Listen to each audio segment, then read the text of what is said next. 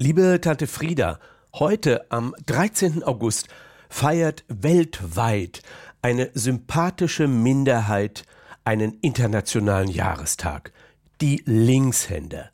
Und es ist erstaunlich, wie tief sich immer noch in unserer Sprache die Ablehnung gegenüber Linkshändern eingegraben hat.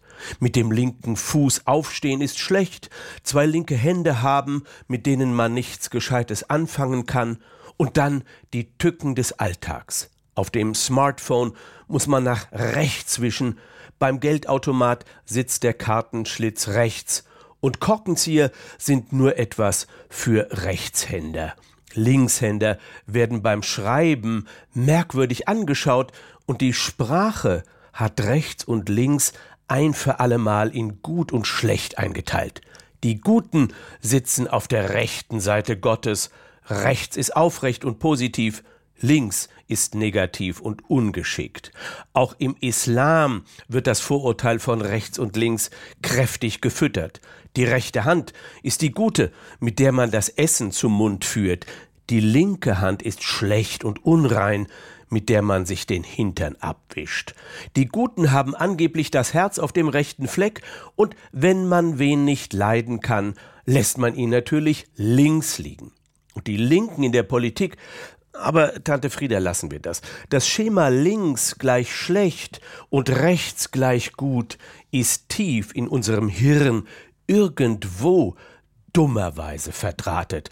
Und die Linkshänder, wenn sie noch so begabt und clever sind, kriegen den ganzen Müll unserer Vorurteilsgeschichte ab. Liebe Tante Frieda, Du als Linkshänderin bist in der Kindheit für diese Normalität gequält worden. Lehrer wollten dir mit aller Macht das Schreiben mit rechts beibringen.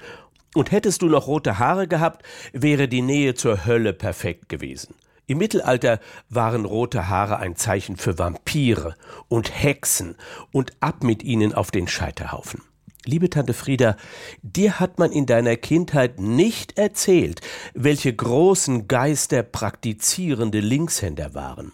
Cäsar, Alexander der Große, Napoleon, Churchill, aber auch Künstler wie Da Vinci, Michelangelo, Rubens, Picasso, Mozart, Beethoven, Schumann, die Liste ist lang.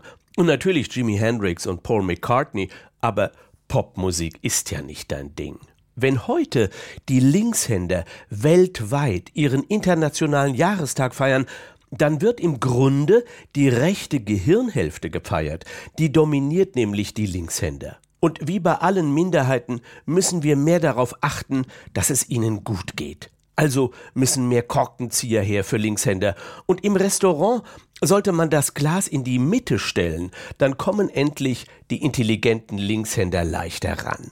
Liebe Tante Frieda, feiere heute deine linke Hand, deine linken Gedanken, lies ein wenig bei Bert Brecht und höre das Klavierkonzert von Maurice Ravel für die linke Hand.